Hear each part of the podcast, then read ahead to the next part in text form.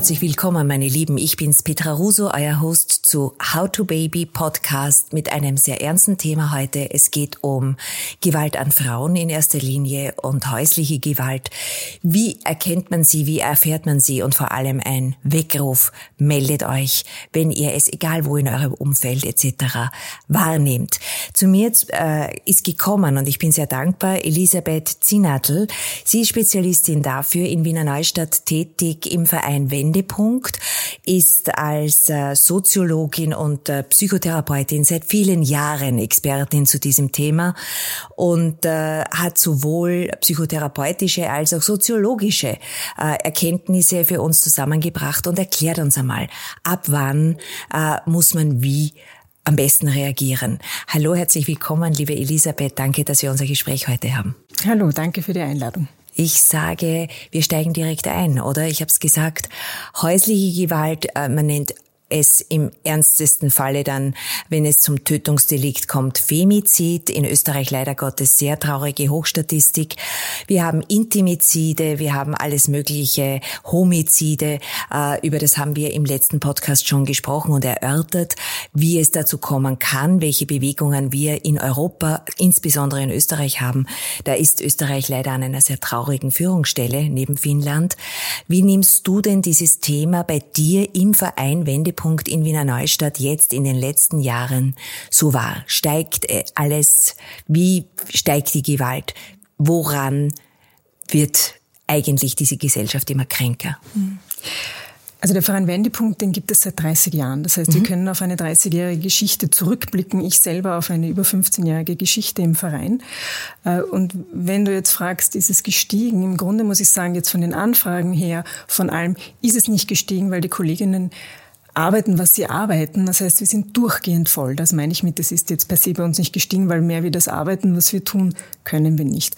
Es ist durchgehend sehr, sehr hoch. Das Frauenhaus zum Beispiel äh, ist durchgehend fast voll. Es kann sein, dass einmal eine Woche ein Zimmer bei uns frei ist. Dann verwenden wir es meistens die Zeit, um wieder auszumalen oder das Zimmer herzurichten. Aber im Grunde ist es voll. Was wir schon bemerken ist, äh, seit Corona, und das möchte ich ja schon noch sagen, die Lebensrealitäten äh, haben sich verschärft. Also viele Frauen, die auch in die Frauenberatungsstelle kommen, äh, die, die Themenlage ist komplexer geworden. Mhm. Sehr, sehr vereinfacht ausgedrückt. Früher ist eine mhm. Frau gekommen und hat gesagt, ich bin überfordert.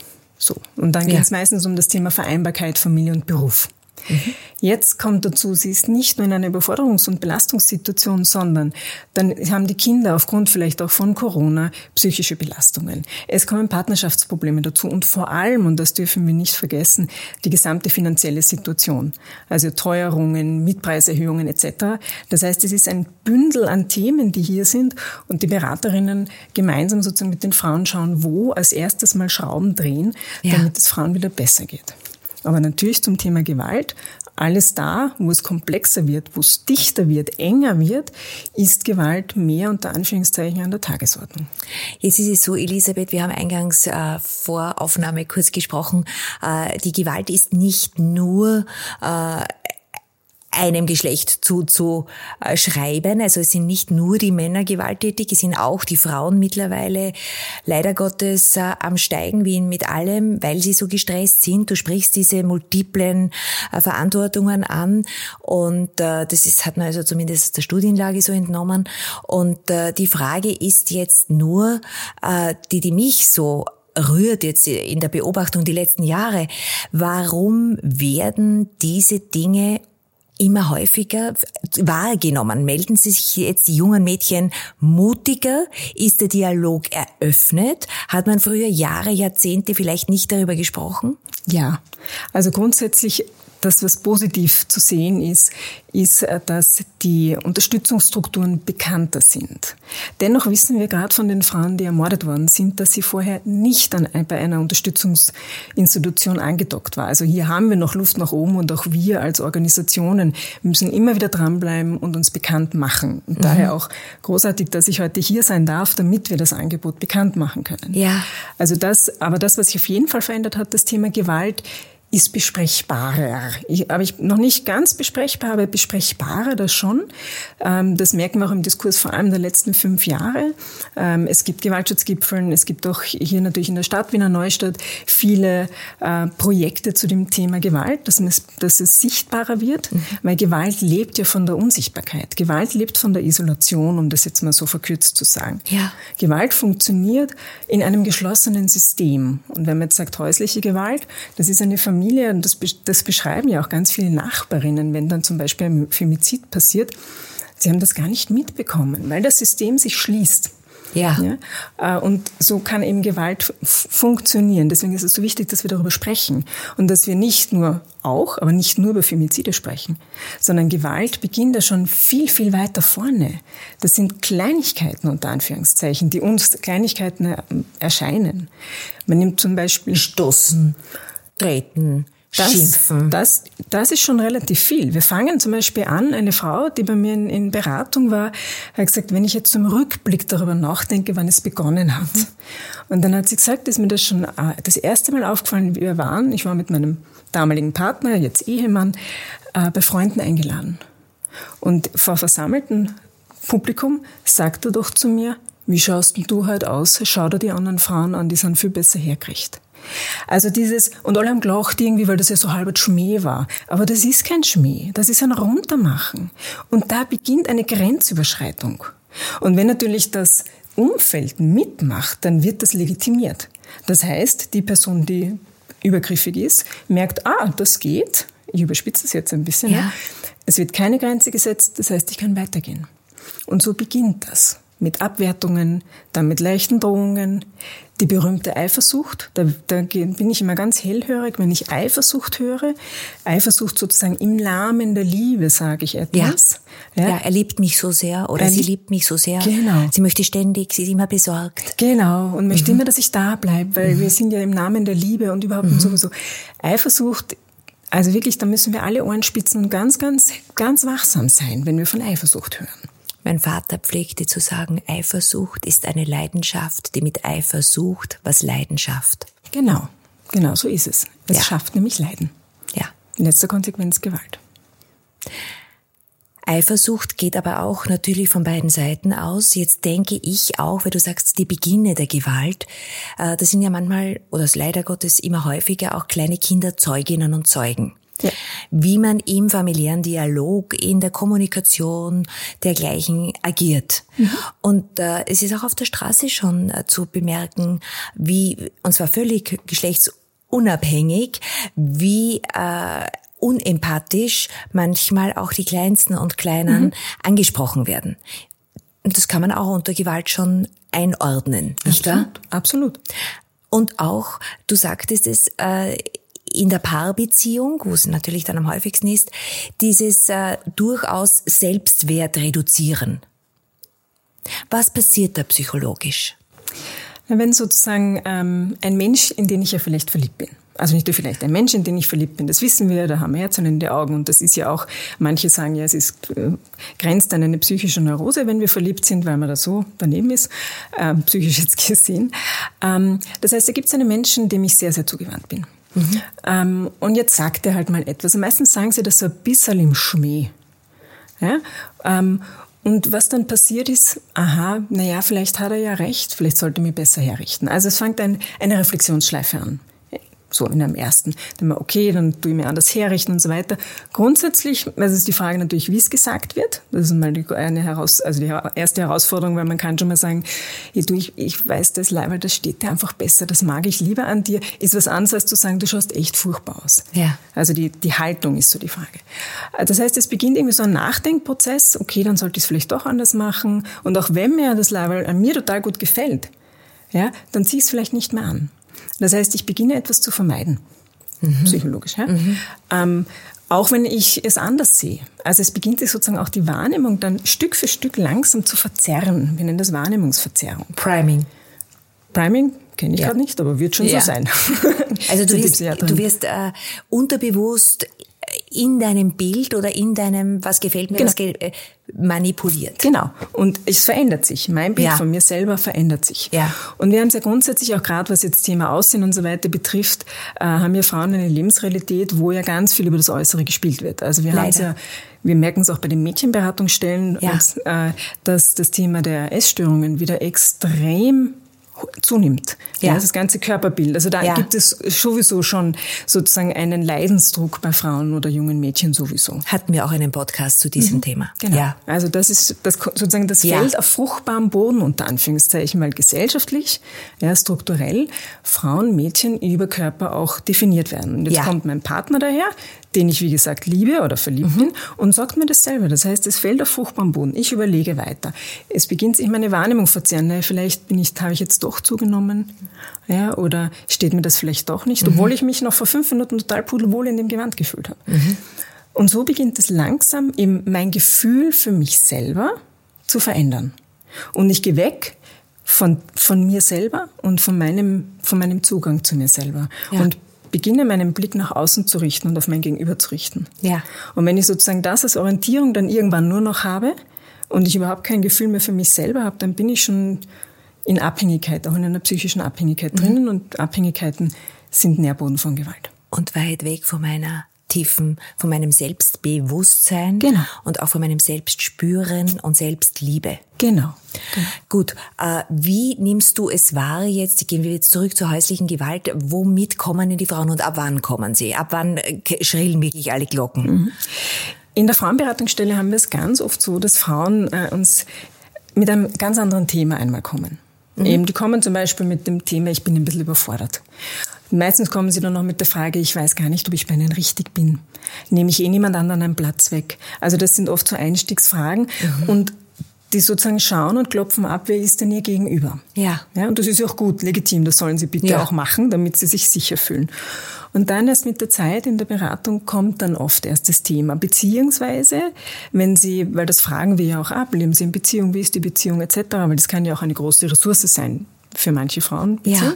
Deswegen wird das auch routinemäßig sozusagen auch erfragt und äh, von den Kolleginnen. Und meine Kolleginnen sind auch schon zum Teil 20, 25 Jahre im Geschäft unter Anführungszeichen und haben Antennen, wenn sie merken, diese Erzählung, da ist was nicht stimmig. Ja. Und bringen dann auch das Thema ein, gibt es Probleme in der Beziehung? Oder wenn Frauen lächelnd über Grenzüberschreitungen erzählen, wissen Sie, was mir gestern passiert ist? Da hat doch mein Mann echt gesagt vor allem, ich schaue irgendwie so fett aus, ja, dass eine Kollegin sehr wohl sagt, also wenn Sie mir das so erzählen, das macht mich zutiefst betroffen. Ähm, das wirkt, ist für mich übergriffig. Also Also Wann kommt der nächste Schritt, Elisabeth? der nächste Schritt bei den Frauen. Nach dem, nach der Beleidigung oder der Kränkung, äh, dass man ja noch äh, in irgendeiner Form eben hören kann, aber wann, was ist aus euren Erfahrungen, ist aus der Beleidigung und der Selbstwertminimierung die Gewalt da, die wirkliche Geh, bitte schau dich einmal an. Und dann geht's weiter, weiter. Und dann kommt vielleicht eine Antwort, schau dich selbst an oder sonst irgendetwas. Und dann kommt eines nach dem anderen. Weil die Frauen, wie du sie jetzt so schilderst, bauen ja einen Stresslevel auf. Das ist ja, Ja. wie in einem Gefäß und irgendwann mal geht's klump und dann sitzen sie bei euch, nehme ich einmal an. Aber wann hat das begonnen und wie? Wo, wie können die Sensoren geschärft werden? Naja, Gewalt ist was ganz Schleichendes. Das kann man jetzt gar nicht so sagen, dann oder dann oder dann. Und Gewalt eben, es ist doch schon verbale Gewalt, wenn ich abgewertet werde. Ja. ja. Oder es ist doch Gewalt. Eine Frau letztens hat mir erzählt, und dann wollte er, also das ist eine sehr tabuisierte Form auch der häuslichen Gewalt, und dann wollte er halt mit mir Sex haben und irgendwie wollte ich nicht. Und dann habe ich mir dumm da und dann hat er gesagt, jetzt haben wir schon ewig lang keinen Sex mehr gehabt. Was ist denn das für eine Ehe? Ja, also mit diesen Vorwürfen und die Grenze der Frau, weil sie gesagt hat, ich habe Kopf, die Kinder haben mich genervt, ich habe einfach keinen Bock heute auf Sex Ja. ja, dass das nicht akzeptiert wird. Ja, also auch das ist sozusagen ein, ein wichtiger Punkt. Aber man kann jetzt nicht sagen, es gibt ein zuerst verbal und dann körperlich und dann sexualisiert, sondern das ist oft verwoben und manche Vermischt. Genau, es ist verwischt. Es kann, es kann, es kann körperliche Gewaltanwendungen geben. Es muss aber nicht und trotzdem ist die Frau von Gewalt betroffen. Ja, Ja. Also verbale Gewalt. Erniedrigungen etc. etc. ist ja auch schon Gewalt und geht oft. Also eine Frau hat einmal zu mir gesagt, das hat mich sehr, sehr nachdenklich gemacht. Die hat zu mir gesagt, wissen Sie, Frau Zinnertl, mir wäre es 13 Mal lieber gewesen, er hätte mich geschlagen. Dann hätte ich es nämlich gespürt, dann hätte ich gewusst, das ist Gewalt. Ja. Aber diese Erniedrigungen, dieses Abwerten, das habe ich als solches viel schwerer wahrnehmen können. Und es hat sich viel mehr in meine Psyche verwoben, als wenn jemand schlägt, ist das klar Gewalt. Ja? Und das hat mich sehr nachdenklich gemacht. Ähm, ich sage jetzt nicht, dass die äh, körperliche Gewalt weniger schwer ist, überhaupt nicht, aber es ist klarer und greifbarer für viele Frauen als diese subtilen Eifersucht im Namen der Liebe, Abwertungsgeschichten etc. Ja. Äh, entspringt, so wie du es, Elisabeth, jetzt schilderst, einem zutiefst, also mein Bild ist so äh, sehr alten, dominanten männlichen Bild, weil sonst würde das ja niemand sagen. Ich glaube, dass jetzt ins Jahr 2023 münden lassend, dass sich das in unserem kulturellen Raum mit den jungen Männern äh, doch zu verändern beginnt. Also, dass die dass die Sensibilität äh, hinsichtlich dieser Dialoge anders ist, aber dass es jetzt mittlerweile zu einer völligen äh, wiederum auseinander, einem Auseinanderdriften kommt, weil die Frauen wissen nicht, kann ich dem trauen, was ist noch gut und du sagtest es, Essstörungen etc. Die Männer wissen nicht, was ist jetzt, was darf ich, was darf ich nicht. Und jetzt mir kommt vor, keiner weiß mehr, wer der andere ist. Ähm, ja, es braucht natürlich einen Dialog und im Grunde braucht es ein Respektieren und Akzeptieren, wenn jemand sagt, das gefällt mir oder das gefällt mir nicht. Ja. Ja, und ich glaube, dieser Dialog, den gilt es wieder mehr zu führen. Ja. ja so zum einen. Ähm, und ich möchte aber schon noch etwas sagen, was mich auch immer wieder sehr beschäftigt. Wir machen Gewaltpräventionsworkshops an Schulen mit Mädchen. Ähm, In den Unterstufen hoffentlich. Nein, wir sind ab 16, 14, mhm. ab 14. Eigentlich solltet 14, ihr schon 18. ab 12 mit Einsätzen der Pubertät, genau, da, oder? Da gibt es auch, ja. ähm, ähm, das machen die Kolleginnen vom Auftrieb, Rundtrieb und so weiter. Ja. Das die eigene Jugendberatungsstelle, die sind dort großartig ähm, und wir ja. machen es für die Älteren. Äh, und das, was mich wirklich betroffen macht, ist, dass jedes Mädchen erzählt, wie sie zum Beispiel auf dem Bahnhof belästigt wird, verbal ja. sexualisiert. Ja, also so jeden Tag die Geschichten. Genau, also ja. so zum einen denke ich mir, es gibt eine mehr Gleichstellung, Berechtigung, es gibt auch ein verändertes zum Teil Männerbild, Frauenbild, ja. Und auf der anderen Seite erleben wir, aber ich habe das Gefühl, die Mädchen heute sind gefährlicher unterwegs als ich in die 80er, 90er Jahre. Ohne ohne Zweifel. Und das ist schon ein, ein, ein, ein Phänomen, wo man denkt, da müssen wir hinschauen. Dann, wie schaffen wir es? Und die Schule ist natürlich ein Ort, da müssen alle durch, deswegen sage ich jetzt mal die Schule. Ja. Äh, wie schaffen wir einen Dialog miteinander? Und es geht jetzt nicht nur zwischen Burschen und Mädels, es geht auch unter den Mädels, aber auch zwischen den Burschen. Wie können wir uns so begegnen, dass ich hier bin und gut bin da, wo ich bin und mein Vis-à-vis auch, auch wenn es vielleicht eine andere Meinung hat. Oder dass es auch okay ist, dass jemand sagt, du, das finde ich jetzt nicht lustig, da bist du über meine Grenzen gegangen. Das heißt jetzt nicht, dass die Person schlecht ist. Ja. Das, was dann sozusagen eher ist, wenn man sagt, das, war, ich das nicht ernst nehmen, das wird dann problematisch. Aber es kann passieren, dass ich bei jemandem über die Grenze gehe und dann kann ich nachher sagen, es tut mir leid, das wollte ich nicht. Ja, natürlich. Ja? Gehen wir davon aus, Elisabeth, dass äh, vieles natürlich auch erfahren wurde in der Kindheit, dass man dementsprechend geprägt wurde. Aber du sagst es völlig richtig, Dialog. Und äh, jetzt gehe ich mal davon aus, du sprichst von den Schulen, von den äh, Klassen, die in der Oberstufe etc. schon einen sehr guten Dialog haben, Mädchen mit Burschen. Aber da haben wir ja ein Setting, ein, ein relativ geschütztes Setting. Und wenn du vom Bahnhof sprichst, haben wir kein geschütztes Setting mehr, geschweige denn vom Ausgehen mit 16 in die ersten äh, Clubs mhm. äh, und dergleichen Konzerte. Ist hochgefährlich, als Mädchen alleine heute zu einem Konzert zu gehen. Das ist auch, weil es natürlich auf dieser Erde zu einer Globalisierung kommt, ja, dass wir da auch dementsprechend lernen müssen, äh, unsere, ich würde sagen, Signale zu setzen. Wie können junge Mädchen gestärkt werden? Welche äh, Ideen gibt es da gesellschaftlich? Was sagt man in einem Verein Wendepunkt, wo die Reise eigentlich in den nächsten Jahren hin sollte? Mhm. Also grundsätzlich, also das sind jetzt zwei Ebenen, individuell, ja. äh, individuelle und strukturelle Ebene. Individuell natürlich, wenn wir mit Mädchen oder Frauen arbeiten, ist so dieses wieder sich spüren und das sind ganz, ganz oft lange Prozesse, ja. gerade je älter eine Frau ist, weil das innere Spüren, die Wahrnehmung von mir selber überlagert ist durch Erfahrungen, durch äh, verinnerlichte Bilder, gesellschaftliche Bilder von wie hat eine Frau zu sein etc. etc. und mhm. von Erziehung und so weiter.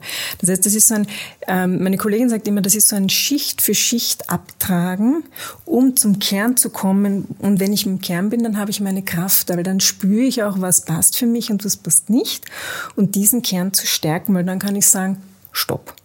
Ja? ja. Wenn ich diesen Zugang zu meinem inneren Kern, zu meinem Empfinden nicht habe, ist es schwierig. Ja, also wir müssen ja. Schicht für Schicht in der Beratungsarbeit mit den Frauen daran arbeiten und auch sozusagen die verzerrten Bilder, die es gibt, äh, durch kritisches Fragen, sage ich jetzt einmal, auch hinterfragen. Ja. Und es fängt da an zu sagen, also eben, wie ich das vor das Beispiel genannt habe, zu sagen, ich finde das nicht lustig, wenn mein Partner zu mir das sagen würde zum ja. Beispiel. Oder wenn ich 17 oder 18 wäre, ich fände das nicht angenehm, am Bahnhof mir zu überlegen ähm, und ums Eck zu schauen, steht da jetzt irgendjemand oder nicht. Ja. Und mit diesen kritischen Fragestellungen ja. in aller Wertschätzung kommen Sie drauf, stimmt eigentlich. Etwas in mir sagt auch, dass mir das nicht passt. Also dieses Spüren von meiner Grenze, das ist sozusagen auf der individuellen Ebene ein, ein Prozess, den man gemeinsam geht. Jetzt spüren wir diese Grenze, auch am Arbeitsplatz ein großes genau. Thema. Ja. Äh, jetzt spüren wir diese Grenze als Frauen. Ich gebe da von mir die Erfahrung, egal wie alt man ist, man hat ja ein Sensorium für sich und irgendwann mal, das fühlt man sich nicht wohl. Genau. Äh, das kann man lustig finden, eine Bemerkung, das kann man aber auch alles andere als lustig finden, das kann man äh, als Kompliment auffassen, wenn man das möchte und wenn nicht, ist es eine Beleidigung und ein Übertreten. Genau. Genau. Ja, äh, wo sind die von eurer Seite wichtigsten Tipps, um da für sich selbst schon Awareness zu schaffen? Was sagt ihr den Mädchen und vor allem was sagt ihr jenen, denen es schon passiert mhm. ist? Also in den Workshops konkret zum Beispiel, zum einen, was bei der Workshop hilft, ist, dass viele Mädels merken, uh, ich bin nicht allein. Also zu wissen, das ist nicht ein individuelles Problem. Und das ja. sagen wir den Mädchen auch oder den, ja. den Frauen ihr seid nicht schuld, das ist jetzt sehr salopp gesagt. Aber dieses Schuldthema kommt ganz oft. Und wir hören das ja auch immer wieder im Diskurs, naja, wenn die Frau so einen Minirock anhat, braucht sie sich nicht wundern. Exakt. Ja, also das meine ich auch mit der strukturellen Ebene. Das heißt, zum einen, es ist ein gesellschaftspolitisches Problem ein großes ja. Sicherheitsproblem. Das macht schon einen großen Unterschied, weil die Frauen und Mädchen das Gefühl haben, ich bin's. Ich muss mich nur ändern. Dann passiert mir das nicht mehr. Das heißt, ich bin sogar im Denken haben Exakt. die Frauen das Gefühl, ich bin daran schuld, dass mir das passiert ist. Und wir vergessen total, die Verantwortung für eine Gewalttat hat die Person, die es ausführt. Und sozusagen diese Unterscheidung zu machen, ist was ganz, ganz Hilfreiches, Notwendiges, Wichtiges. Weil Schuld lässt uns sozusagen, also lässt uns nicht in die Kraft kommen. Schuld ist sowas, was so biegt. Also, und die herauszubringen im Sinne von, wer hat die Verantwortung für das, was da gerade passiert. Und welche Verantwortung habe ich in meinem Leben? Und meine Verantwortung ist, auf die Suche zu gehen und auf das Spüren zu gehen, wo ist meine Grenze und mir Unterstützung zu holen in Form von Beratungsstellen, aber auch von Wissen aneignen. Also es gibt ja auch Tools, das macht einen Unterschied, vielleicht mache einen Selbstverteidigungskurs und stehe dann anders da. Und man glaubt ja gar nicht, was für einen Unterschied es macht, in der Schnellbahn so breitbeinig dort zu stehen, auch als Frau, wenn manche blöd schauen, aber plötzlich hat man mehr Platz. Es ist sehr angenehm zeitweise. Du sagst es völlig richtig, Elisabeth. Man hat ja auch schon vor Jahrzehnten gesagt, äh, dass diese sogenannten Opfer von Vergewaltigungen oder Überfällen und dergleichen ähm, auch eine ganz gewisse Körperhaltung oder eine Aura haben. Also dass äh, der Täter, die Täter äh, das sehr wohl sehr schnell erfühlen. Und je mehr Self-Confidence, also Selbstvertrauen und ja, Ausdruck ich habe, umso größer ist meine Chance, hier in diesem Leben nicht belangt zu werden. Mhm. Aber was passiert, Du sagst es, wenn diese Mädchen äh, diese ersten Erfahrungen gemacht haben, vielleicht auch zu Hause. Mhm. Es ist oftmals auch von den Eltern ausgehend. Es muss nicht immer nur der Liebespartner sein. Ja. Es ist auch diese häusliche Gewalt vom Vater, Mutter, Onkel, wo auch immer. Das wissen wir natürlich leider Gottes durchaus normal eine Zeit lang gewesen. Jetzt poppt es halt auf. Mhm. Wie schärft ihr dieses Sensorium? Weil es kommen, wir haben es gesagt, es kommen nun einmal äh, nicht 90 Prozent der betroffenen Frauen, es kommen 15, 20, also dieses Schärfen, also ich möchte mal so sagen, ähm, ich möchte noch die, die Ebene der Gesellschaft, die gesellschaftliche Ebene mit hereinnehmen, weil die ja. oft noch mal viel, viel mehr wirkt, auch noch nämlich viel subtiler wirkt. Und wir stellen immer eine Frage bei Workshops oder auch ähm, in anderen, auch in gemischgeschlechtlichen Gruppen. Ähm, was haben Sie in den letzten drei Monaten getan, um sich vor einem sexuellen Übergriff zu schützen? Und wenn ich in einer gemischtgeschlechtlichen Gruppe bin und diese Frage stelle, dann schaue ich in die Gesichter der Männer und die haben ein Fragezeichen im Gesicht. Was meint sie damit? Was soll die Frage? Ja? Und wenn ich die Frauen dann frage, dann sagen sie, ich habe den Schlüssel zwischen die Hände, also zwischen den Fingern. Ähm, ich schaue, wo ich mein Auto parke. Ich gehe nicht zu spät nach Hause. Ich schaue, was ich anhabe. Blablabla. Das heißt, wir leben in einer Gesellschaft und das finde ich ist so relevant. Eine hochsexistische Gesellschaft gegenüber Frauen. Und das finde ich macht diese Frage so deutlich. Ja. Es ist eine Lebensrealität von Frauen, dass ich potenziell sexualisierte Gewalt erfahre. Also Gewalt aber vor allem auch sexualisierte Gewalt erfahre. Das heißt, das ist so das eine, wo ich finde, dass wir, wir und auch vor allem die Politik und alle, die zuhören und alle, die da sind, gut wachsam sind, weil das sozusagen kriegen die Mädchen, ich überspitze das jetzt ein bisschen, ja, mit der Muttermilch mit, wurscht, ob es jetzt mit einem Flasche gestillt worden ist oder mit der Muttermilch, ja. aber das ist etwas, was tief, tief drinnen sitzt. Ja.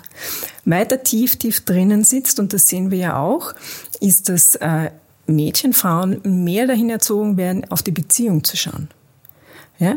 Also es ist ja viel mehr, und das ist nicht alles Hormone, es wird ja oft auf das geschoben. Nein. Ja? Sie werden darauf mehr ähm, erzogen hin, zu schauen, was macht mein Gegenüber und mich am Gegenüber zu orientieren. Ja, zu gefallen und auch zu gefallen, ja. genau. Und auf die Beziehung zu schauen und so in diesem, und das ist ja grundsätzlich was Positives. Das sollten ja. viele Burschen genauso gut lernen, ja, überhaupt keine Frage. Das, was aber damit dann passiert ist, dass ich viel leichter mein Ich verliere, um auf das zurückzukommen, was wir vorher gesprochen haben. Also das ist auch noch so etwas. Also was man in der Erziehung zum Beispiel tun kann, ist auch dahingehend zu schauen, hey, meine Tochter, was willst denn du jetzt? Und auch wenn es etwas ist, was ich nicht will als Elternteil, sag mir, was du möchtest. Das mögen so Kleinigkeiten sein, aber wenn man selber kritisch auf die eigene Erziehung achtet als Elternteil, ja. dann fällt ihm das vielleicht auch auf. Ich glaube, dass man Wegweiser ist. Also, dass man als Mutter genau. eine ganz, ganz spezielle große Verantwortung und Rolle hat. Genau. Wie lebt die Mama, die Oma, wie wird das weiblich ja. weitergegeben? Und wie tut auch der Vater? Exakt. Ja? Ab einem gewissen Alter ist der Vater für ein Mädchen unerlässlich wichtig. wichtig. Er gibt ihr diese Selbstsicherheit. Und wie tun die Eltern miteinander? Ja. Und das ist ja auch nochmal, wenn Eltern miteinander auf einer gleichberechtigten Weise miteinander kommunizieren, dann kriegen das die Kinder mit. Ja. und leben dementsprechend auch gleichberechtigtere Beziehungen. Ja. Da gibt es Studien dazu, das finde ich schon spannend, äh, bei gleichgeschlechtlichen Elternteilen zwei Männer oder zwei Frauen, die ein Kind haben, gibt es Studien, wo klar herauskommt, dass die Kinder viel gleichberechtigtere Beziehungen leben, weil die Eltern nicht in den Geschlechtsrollen gefangen sind und auch in dem, wie tun Männer mit Frauen und Frauen mit Männern, sondern das ist halt offen, weil es sind halt zwei Männer oder zwei Frauen. Das heißt, die müssen das anders verhandeln und nämlich gleichberechtigter verhandeln. Und Studien zeigen eben, dass die Kinder aus gleichgeschlechtlichen Beziehungen viel gleichberechtigtere Beziehungen leben. Das äh, habe ich auch so wahrgenommen, was ich aber leider Gottes auch gelesen habe, dass die, äh, die Gewalt unter Paaren gleichgeschlechtlichen höher ist. Gerade bei Frauen ist da die offenbar Verlustangst oder was immer da psychologisch der Trigger sein mhm. mag, äh, so dass es wirklich eine erklägliche Anzahl es gibt, gibt, Gewalt in Frauenbeziehungen. Absolut. Ja. Ist ein ja. großes Tabuthema und Eben. hat auch viel mit den Stressoren, und auf das ist keine ja. Entschuldigung, eine Erklärung, mit den Stressoren zu tun, wie eine Beziehung anerkannt wird, auch im Außen. Das kommt sozusagen bei gleichgeschlechtlichen Paaren noch einmal dazu. Die Beziehung wird nicht anerkannt, als Partnerin wird man nicht anerkannt, man ist nicht geoutet. Also das sind alles sozusagen nochmal Stressoren, die auf eine Beziehung wirken. Das, was es aber ist, es sind oftmals andere Dynamiken der Gewaltspirale. Ja. Weil sozusagen die Abhängigkeiten in der Art und Weise, wie es oft zwischen Mann und Frau ist, allein das Finanzielle zum Beispiel, nicht so gegeben sind. Was jetzt nicht heißt, dass es besser oder schlechter macht, sondern die Dynamiken sind ein Stück weit anders gelagert. Subtiler weiblicher. ja, äh, Elisabeth, lass uns wieder zurückgehen. Du hast ein gutes Bild entworfen, was die Gesellschaft hier tun muss, was die Gesellschaften. Ich habe vorhin gesagt, das ist die Globalisierung. Die Mädchen, von denen wir jetzt sprechen, die wahrscheinlich auch unsere Zuhörerinnen sind, die bald oder gerade Jungmamis sind, mhm. äh, haben internationale Erfahrungen, die wollen dorthin, dahin etc. Und da gibt es auch überall in jedem Land andere Normen, andere Rechtslagen. Mhm. Was ist da diese, dein, dein erster Hilfekoffer, würde ich sagen, für die Gewaltspirale in, der, in dieser Diskussion? Also grundsätzlich glaube ich auch vor allem, weil Sie das Wort Mütter angesprochen haben. Eines ja. der relevantesten oder wichtigsten Dinge ist, dass ich es versuche finanziell unabhängig zu bleiben. Ja. Dass ich es schaffe, mein eigenes Geld zu verdienen. Und das muss ich mir manchmal mit meinem Partner aushandeln. Wer macht die unbezahlte Sorgearbeit, wer geht Teilzeit und wie teilen ja. wir uns das auf? Absolut. Weil das wissen wir auch ganz eindeutig und das erleben wir ganz viel bei den Frauen, die ins Frauenhaus kommen, ähm, dass diese finanzielle Abhängigkeit Nährboden von Gewalt ist. Ja. Ja. Also das würde ich auf jeden Fall irgendwie zu schauen, ja, ähm, dass ich finanziell unabhängig bin, damit ich kommen und gehen kann, wo ich will. Ich brauche ja. nicht sozusagen auf jemanden anderen hoffen, mhm. dass ich da Kohle kriege. Mhm. Das ist so das eine. Und ansonsten, ich bleibe wieder, und das mag jetzt vielleicht ein, äh, wieder was Wiederkehrendes sein, aber weil ich davon so überzeugt bin, dieses Spüren und hin und wieder innehalten, passt mir das oder passt mir das jetzt nicht? Ist das okay für mich oder ist das nicht okay? Allein diese Frage, will ich das oder will ich das nicht? Ganz oft ist eine, eine Frage, die ich in den Beratungen äh, stelle, ist, viele Frauen sagen, ich muss, ich muss, ich muss, ich muss. Und dann frage ich sie, meistens mache ich dann eine kurze Pause und sage ich, und was wollen sie? Ja. Und dann schauen sie mich meistens sehr erstaunt an, was ich mit dieser Frage meine. Und dann sage ich, müssen Sie den Haushalt machen oder wollen Sie? Ist ja auch total okay, gerne zu saugen. Ja. ja. Und dann sagen sie, na, will ich nicht. Dann sage ich, ah, okay, das heißt, das ist etwas, was sie müssen. Okay, wer könnte denn noch den Haushalt im Haushalt saugen? Und dann beginnen wir darüber zu diskutieren, wie können sie auch unbezahlte Hausarbeit zum Beispiel anders verteilen oder zumindest mal in Diskurs treten mit Artikulieren. Genau. Bezahlt bekommen. Genau. Oder einfach zu sagen, ja, keine Ahnung, wir tun es auf jeden Fall aufteilen, weil Haushalt ist jetzt nicht so leibend. Ja, also. Und da hake ich immer ein, weil es ist auch mein Lieblingsthema zu sagen, man muss jetzt es schaffen, in den nächsten Jahren und Jahrzehnten diese Vielbeschäftigung, wir wissen das ja von den Frauen, also das haben wir uns aber auch ein bisschen selbst zuzuschreiben, ja, dieses Ich möchte, das ist auch von außen sehr gelotst. Wir müssen schön sein und Mama sein und Karriere machen und gleich wieder schlank sein. Das ist durch die sozialen Medien unglaublich mhm. gepusht. Und da spiele ich mit oder spiele ich nicht mit, habe das Selbstvertrauen mitzusch nicht mitzuspielen und trotzdem ich zu werden da, glaube ich, geht eine große, große Welle, wenn wir das in die Schulen bringen, sehr früh. Ja. Und überhaupt auch, weil, weil du es gerade eingebracht hast, das ganze Thema der sozialen Medien ist nochmal ja. etwas, was vieles, vieles verstärkt. Das Bewusstsein tagtäglich ja beeinflusst. Genau. Ich weiß ja nicht mehr, wer ich bin, was ich will. Mhm. Weil wenn du sagst, Elisabeth, möchtest du das auch? Weiß ich ja gar nicht, was ich möchte. Mhm. Weil ich bin ja schon so dermaßen beeinflusst von außen. Und ich glaube, dort ist auch das Potenzial, sich selbst irgendwann einmal gar nicht mehr zu spüren. Ja. Und auch gar nicht mehr in Beziehung, also das, was, äh, oder was eine Sorge ist auch. Und ich glaube, ja, soziale Medien oder auch grundsätzlich. Und ich bin keine, die sagt, das ist alles nicht gut. Ich finde, da gibt es ganz viel am Internet und an den ganzen Geschichten, das großartig ist. Ja. Die Gefahr sehe ich nur darin, dass Kommunikation ja da verarmt. Und zwar deswegen verarmt, weil ich kann was rausschmeißen und ich kriege nicht mehr mit, was es beim Gegenüber macht. Ja, und das ist genau, deswegen verarmen wir in unserer Kommunikation, weil wenn ich jetzt dir zum Beispiel ein Kompliment mache, ja, ja. dann sehe ich das, dass das im besten Fall ankommt bei dir als Kompliment. Instantly ja? siehst du es, ja. ja.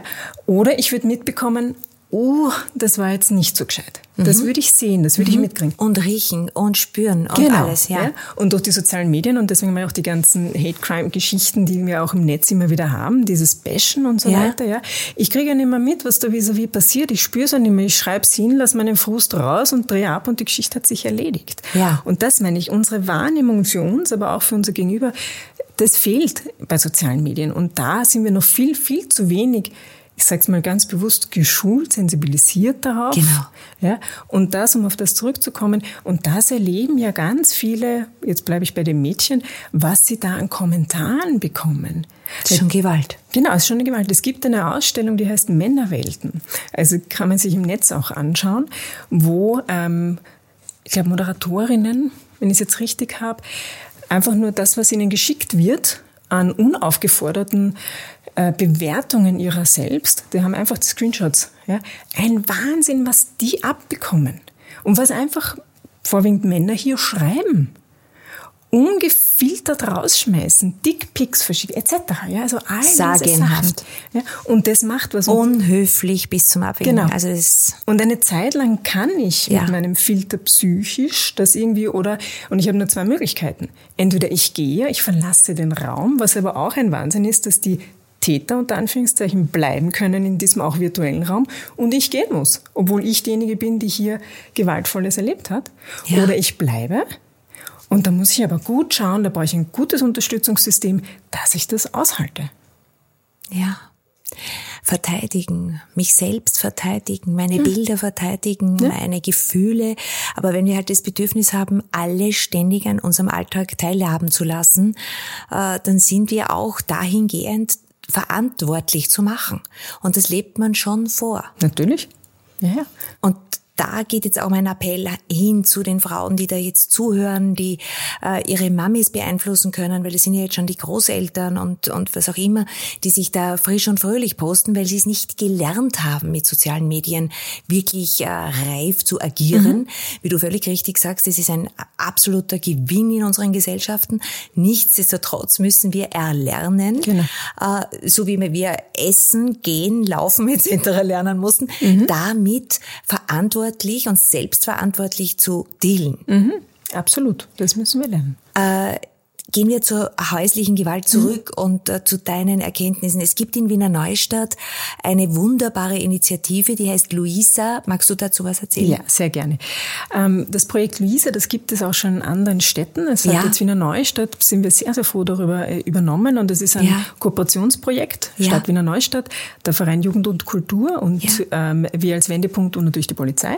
Also in, gemeinsam mit den Gastronomiebetrieben. Das heißt, Zielgruppe sind ähm, eine also es soll, nein, sagen wir so, das Ziel ist, dass sich Mädchen, also junge Frauen, Frauen in Lokalen wohlfühlen. Das ist sozusagen, dass sie einen sicheren Ort dort finden. Und sollte dort ein Übergriff sein, sexualisierte Gewalt passieren, dann kann ich mir Unterstützung holen bei dem ähm, Lokalbetreiber bzw. bei den Mitarbeiter und Mitarbeiterinnen des Lokals. Und zwar mit dem Codewort ist Luisa da. Das heißt, ich, wenn mir als junge Frau etwas oder auch als Ältere, es ist vollkommen egal, ich bin ja nicht mehr ganz so jung, also wenn mir, wenn ich das Gefühl habe, da gibt, werde ich irgendwie belästigt, ich fühle mich nicht mehr wohl, ich fühle mich unwohl, ähm, dann kann ich zur, zur Bar gehen Dort sind die Mitarbeiter, Mitarbeiterinnen geschult. Also wir haben heute zum Beispiel eine Schulung mhm. ähm, mit äh, Gastronomiebetrieben mhm. und auch mit dem Sicherheitspersonal, mhm. ähm, um sie zu sensibilisieren, was ist sexualisierte Gewalt, wo fängt das schon an? Also so ein bisschen, was wir heute auch gemacht ja. haben. Wo fängt das an? Was ist sexualisierte Gewalt? Was kann ich tun? Und wenn ein Mädchen oder ein, eine junge Frau, eine Frau zu mir kommt, was kann ich machen? Und was können auch Reaktionen auf Übergriffe sein? Also manche Frauen sind dann sehr laut vielleicht auch und werden wütend und manche werden ganz still, manche kriegen Panikattacken. Also das ist ja eine Palette von bis. Ja, kann man nicht sagen, so und so reagiert eine, eine Frau, wenn sie Übergriffe erlebt. Ähm, also die werden geschult und wenn dann eine Frau an die Bar kommt und fragt, ist Luisa da, dann wissen die, was zu tun ist. Das heißt, die nehmen Kontakt auf mit, mit äh, der Frau, sie glauben ihr, was sie sagt. Das ist immer so was ganz Wichtiges, weil oft wird, dass das, was wir im Wendepunkt immer erleben, nicht geglaubt. Und manchmal sind das wirklich Erfahrungen der Lebens, wo man sich denkt, wie kann ein Mensch so viel Gewalt ausüben und so, so viel Gewalt auch überstehen, sage ich es jetzt auch einmal so.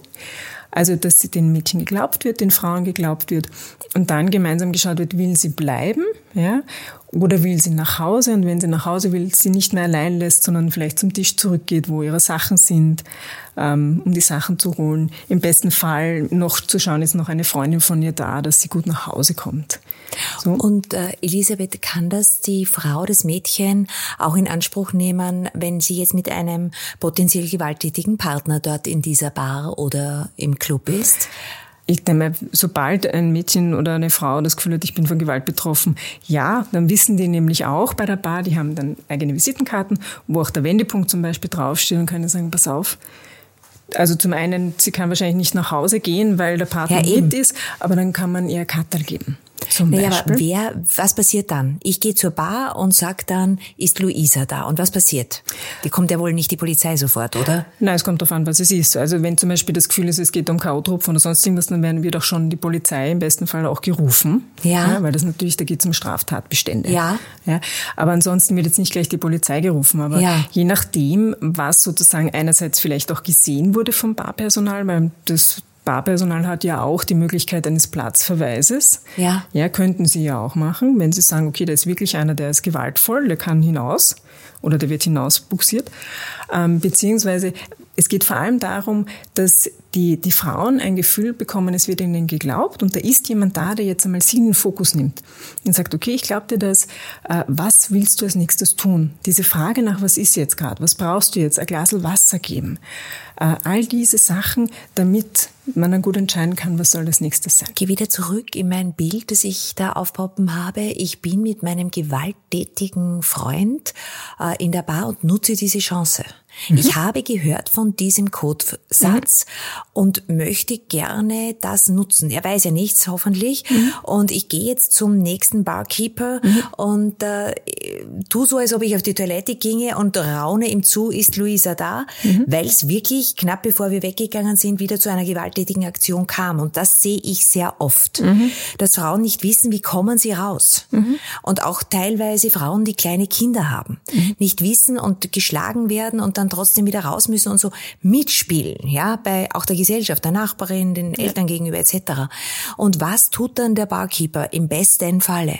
Im besten Fall Sie noch einmal fragen, okay, worum geht's? Was ist? Ist es etwas, was aktuell mit einem ja. Fremden zu tun hat ja. oder mit einem Partner? In Dialog treten, also. Genau, in den Dialog treten. Dann sagt sie, da ist mein gewalttätiger Partner. Ja, und dann läuft die Maschine los. Und dann kann er fragen, okay, auch was erwartet sie sich jetzt? Weil mit dem nach Hause gehen ist vielleicht nicht so günstig, aber Eben. der kann zum Beispiel schon sagen, sie können sich an die Polizei wenden, sie können sich an den Verein Wendepunkt wenden. Ja, aber sie möchte ja jetzt nicht mit ihm nach Hause. Ja, dann kann man, kann man zum Beispiel, und das wissen die hoffentlich nach ja. dieser Schulung, dass es ein Frauenhaus gibt in Wiener Neustadt, dann okay. weiß er im besten Fall die Telefonnummer von diesem Frauenhaus, das 24 Stunden erreichbar ist. Gut. Und im besten Fall telefoniert er dann mit den Kolleginnen aus dem Frauenhaus, also ja. vom Verein Wendepunkt und sagt, da ist eine Frau und dann kann man diese Frau ins Taxi setzen.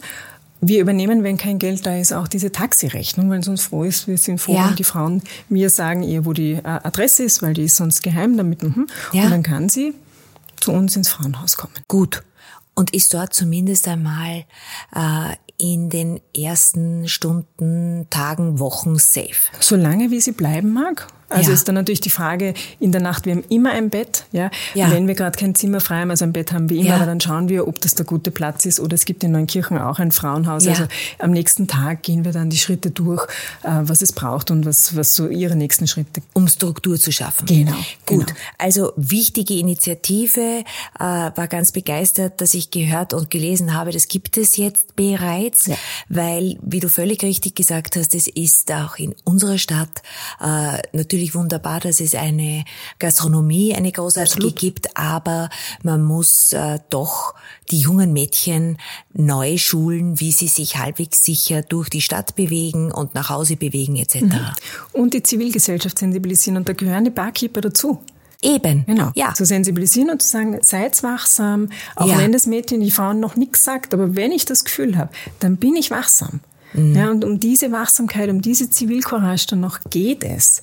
Gewaltschutz braucht uns alle und da braucht es, dass wir alle wachsam sind und äh, Anzeichen erkennen, wo habe ich ein komisches Bauchgefühl. Ich sage immer, unser Bauchgefühl ist eines der wichtigsten Orientierungsmittel, die wir haben.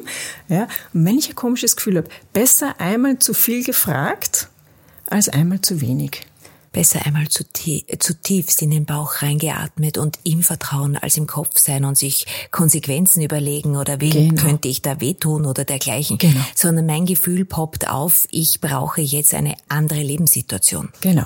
Und auch das Gegenüber, das sagt, und da hast du eine Telefonnummer. Ja. Und jetzt kommen wir zurück äh, zum Schluss. Äh, Elisabeth, es sollte auch dialogisiert werden mit Verwandten, mit Freundinnen. Also wann immer, egal was passiert, ich glaube, unsere Gesellschaft ist ja jetzt derzeit schon sehr einer Einsamkeit unterworfen. Ja, also wir sind alle ohne Dialoge. Es hat sich vieles verschoben in die sozialen Medien. Wir schämen uns oft, äh, Dinge äh, zu sagen, weil wir eben nicht entsprechen, wie es sein sollte. Und äh, da würde ich schon auch äh, jetzt diesen, in diesem Podcast sagen, egal in welcher Lebenssituation ihr seid, auch wenn die Babys ganz klein sind, die Kinder, sobald etwas ist, dass das Bauchgefühl sozusagen nicht mehr rund sein lässt, spricht. Genau. Es gibt, wie gesagt, jetzt in Wiener Neustadt konkret den Verein Wendepunkt oder es gibt, wenn man jünger ist, den Verein Jugend und Kultur.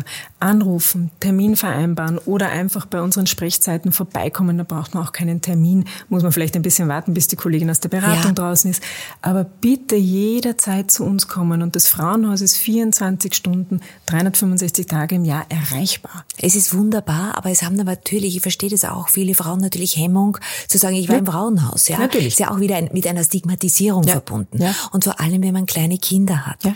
Aber äh, es ist eine erste Anlaufstelle und du sagst es, diese Kolleginnen sind allesamt geschult und es ist auch für Frauen und Menschen, ich nehme jetzt auch die Männer dazu, die äh, finanziell nicht so stark sind, gesorgt, dass ihnen genau. Hilfe angedeiht. Genau, also kann, alle ja. Angebote des Vereins Wendepunkt, ja. jeder Frauen, jeden, jeden Frauenhauses oder Frauenberatungsstelle, ja. die sind kostenfrei, die sind anonym.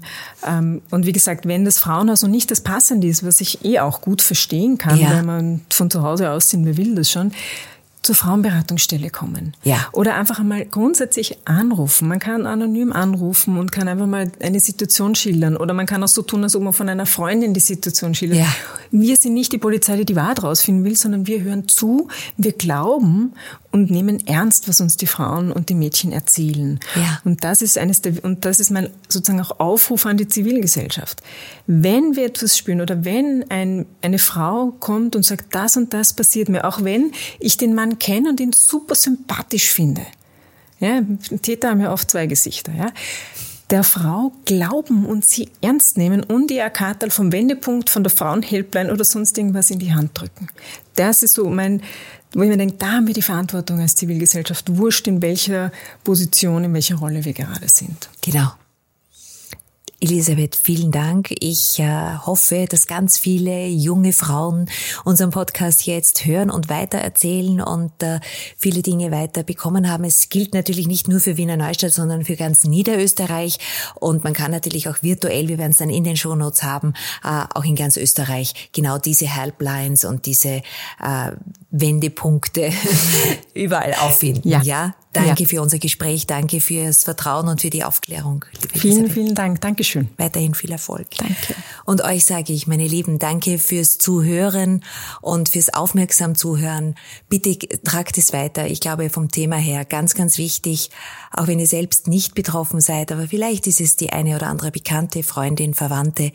Ich glaube, es ist äh, Zeit für diesen Dialog und uns diesem Thema mit ganz besonderer Liebe und Aufmerksamkeit zu stellen. Ich freue mich, wenn wir nächste Woche wieder mit einem anderen Thema bei euch sind und unter howtobabypodcast.info seht ihr A, das Video, B, unseren Podcast selbst, überall natürlich auch auf howtobaby äh, Podcast auf Instagram und dementsprechend äh, freue ich mich auf einen Dialog, auf Fragen und äh, wir sind gerne bereit, uns dahingehend auch mit euch in Verbindung zu setzen und alle Service-Hotlines etc. anzuführen. Bleibt gesund, bleibt achtsam und äh, wir wünschen euch wunderschöne, freie Stunden jetzt noch im Sommer. Bis bald und bis zum Wiedersehen, Wiederhören. Eure Petra. Ciao, ciao, Baba.